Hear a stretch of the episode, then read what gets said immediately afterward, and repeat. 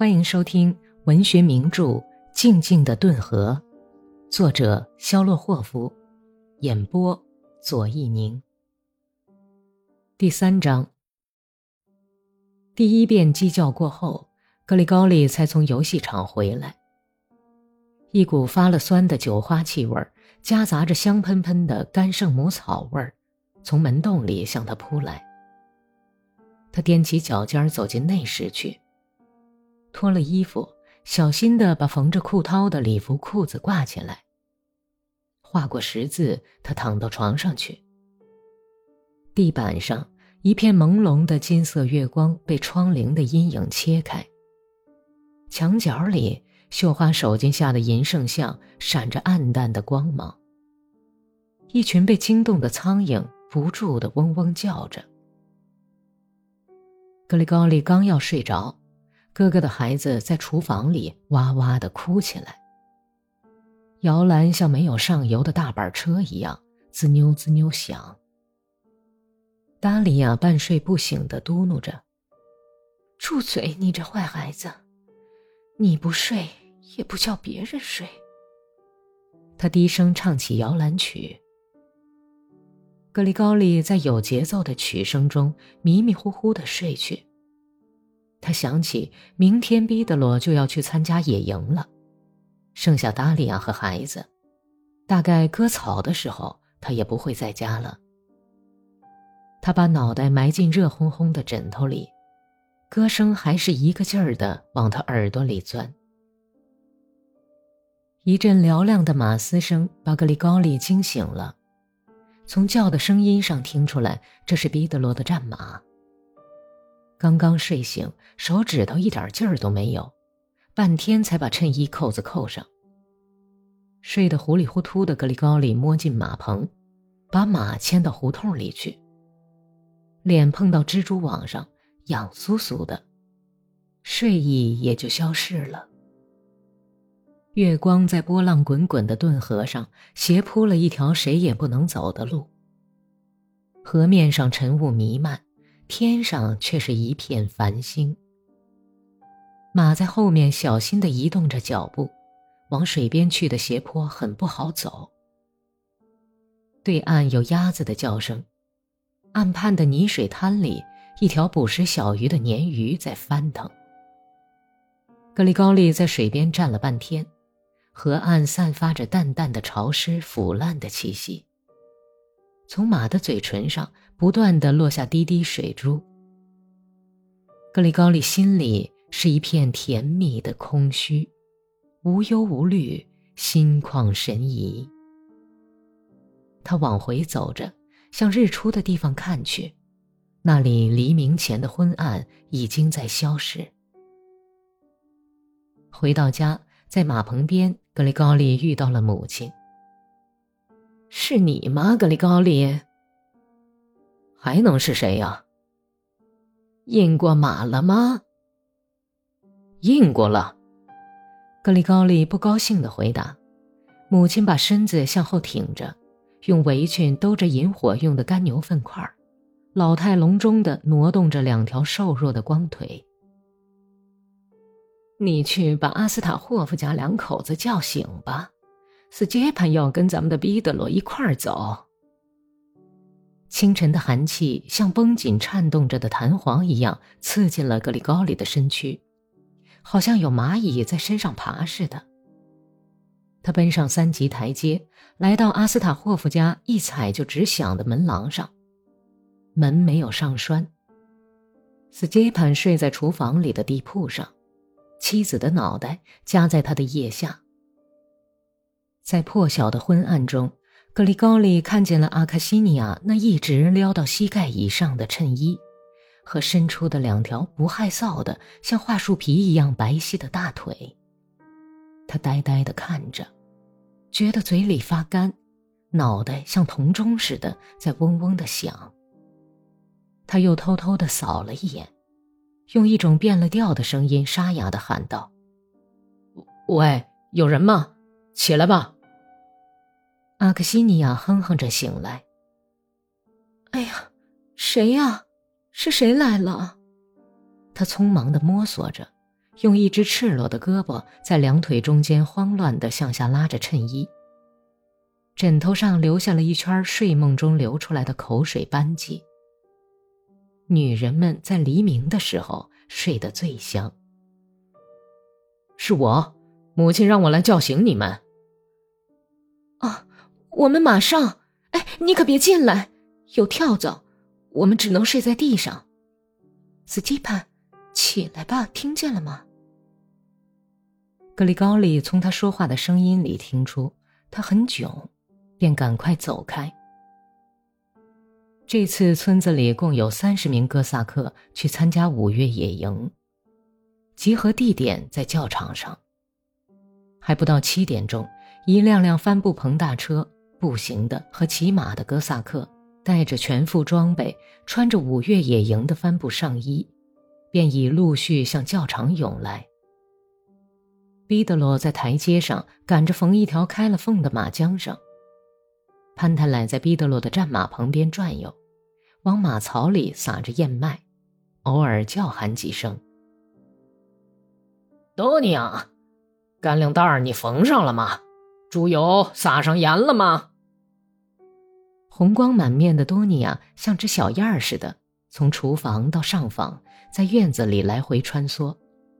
听到父亲呼喊，他笑嘻嘻的摆着手叫道：“爸爸。”您呢，就干好自己的事儿吧，我会给哥哥装好的，保管到切尔卡斯克也掉不出来。还没有吃完吗？毕德罗用唾沫把麻线蘸湿，头向马点了一下，问道：“嗯，还在吃呢。”父亲庄重的回答，同时用粗糙的手检查着马鞍的垫子。要知道，一块小木片或者一根小草棍粘在鞍垫子上。只需跑一程路，就会把马背磨出血来。爸爸，枣红马吃完了，您就去印印它。哦，格里高里会牵到顿河边上去印的。喂，格里高里，牵马去验验。身躯高大细长、肌肉健壮、额上有颗白星的顿河种骏马撒着欢儿走过去。格里高利把他牵到门外。左手轻轻一扶马背，就跃身上马，疾驰而去。到河边下坡处，他想要勒住，但是马已经跑溜了腿儿，越跑越快，一溜烟儿似的飞奔到坡底下去。格里高利看到一个女人挑着水桶，正走下斜坡，他向后挺着身子，几乎要躺在马背上，策马拐出小路，冲到水边。后面扬起一阵灰尘。阿克西尼亚摇摇摆摆地从上坡走下来，老远就大声喊道：“疯鬼，差一点叫马踩着我！你等着吧，我去告诉你爹你是怎么骑马的。”好了，我的好邻居，别骂了。把男人送去野营以后，你家里也许还用得着我呢。你这么个疯鬼，我有啥用你的？等到割草的时候，你就会来找我了。”格里高里笑着说。阿克西尼亚扁担不离肩，站在跳板上，麻利地接了一桶水，然后把被风吹起的裙子夹在两膝中间，瞟了格里高里一眼。“怎么，你的斯杰潘要走了吗？跟你有什么相干？好大的脾气，难道问问也不行吗？”要走了，怎么样呢？那你就要守活寡了。唉，是啊。马的嘴唇离开了水面，向顿河对岸望着，不断用前腿扒着河水。阿克西尼亚又挤满了第二桶水，把扁担换到另一边的肩上，微微的摇晃着向坡上走去。格里高利策马紧跟在后面。风吹弄着阿克西尼亚的裙子和黝黑脖子上那毛茸茸的小发卷儿，花缎子绣的缠头巾在厚而重的发髻上耀眼的飘动，掖在裙子里面的粉红色上衣紧裹着圆滚的脊背和丰满的肩膀。阿克西尼亚向前探着身子爬着坡，可以清楚地看出上衣下面凹下去的脊梁沟。格里高利目不转睛地注视着他的每一个动作，他很想再跟阿克西尼亚搭话。大概要想念你的男人了吧？啊？阿克西尼亚一边走着，一边扭过头来，嫣然一笑：“当然要想了，你快娶媳妇儿吧，娶了媳妇儿，你就会尝到思念心上人的滋味了。”格里高利催马赶到他身边。直瞅着他的眼睛。可是有些娘们儿却巴不得把男人送走。我们家的达利亚只要一离开毕德罗，马上就会胖起来。阿克西尼亚的鼻孔翕动着，急促的喘着气，整理着头发。丈夫不是蛇，可却像蛇一样吸你的血。快给你娶媳妇了吧！我不知道俺爹打的什么主意。大概要等到服役以后吧。你还年轻呢，别急着娶媳妇儿。为什么？挺没意思了。他皱着眉头看了格里高利一眼，连嘴唇也没有张，吝啬的笑了一下。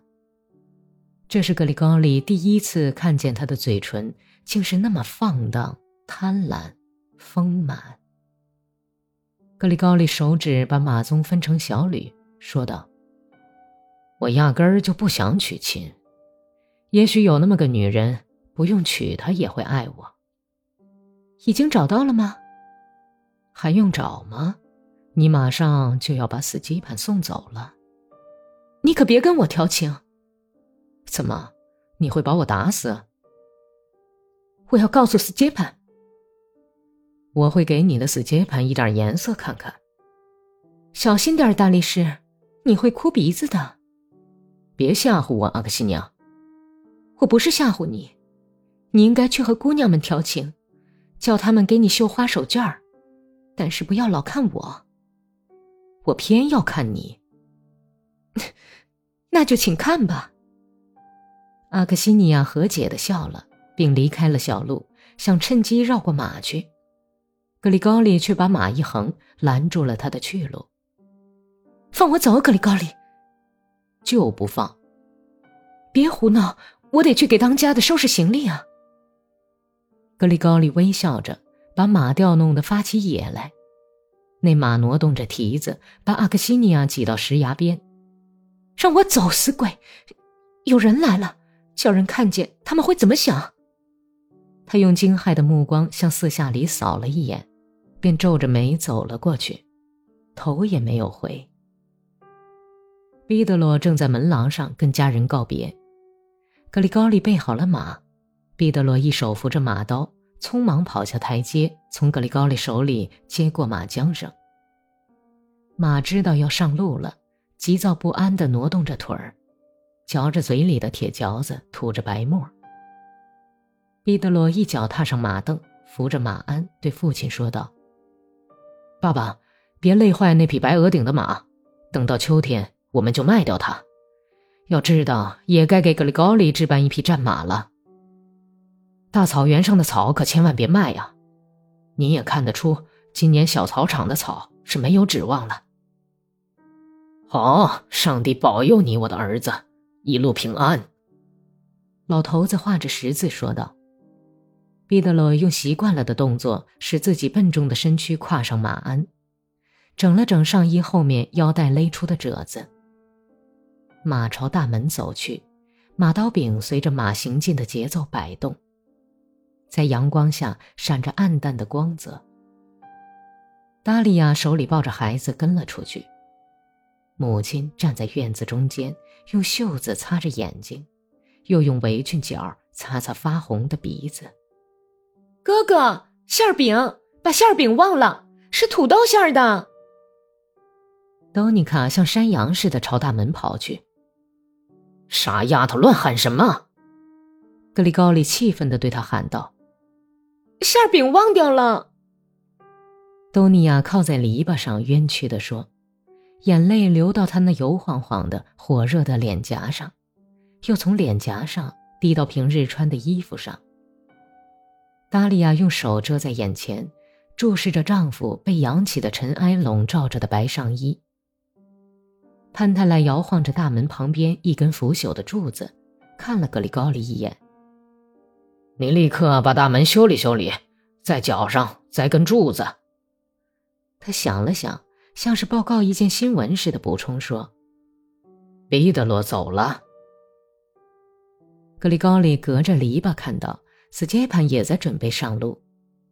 阿克西尼亚穿着一条绿色毛料裙子，给他牵过马来。斯杰潘微笑着在对妻子说些什么，他不慌不忙，以占有者的姿态吻了吻妻子。两只胳膊好久都没有从他肩膀上拿下来。被太阳晒得黝黑和干活磨得粗糙的大手，在阿克西尼亚洁白的外衣上，像煤炭似的闪着黑亮的光。斯杰潘背朝格里高里站着，隔着篱笆可以看见他那绷紧的、刮得很漂亮的脖子和有点下垂的宽肩膀。当他把脑袋伏在妻子身上的时候，还可以看见他那卷起的亚麻色的胡子尖儿。阿克西尼亚不知道为什么在笑，还在不以为然地摇晃脑袋。骑手踏凳上马，高大的铁青马微微地晃了一下。斯杰潘骑在马鞍子上，就像长上了似的。他策马疾步走出大门，阿克西尼亚抓着马凳和他并排走着，恋恋不舍的样子像只驯顺的狗，扬起脑袋看着丈夫的眼睛。两口子就这样走过邻居的宅院，在大路转弯的地方消失了。格里高里不眨眼地目送了他们半天。本集播讲完毕，感谢收听。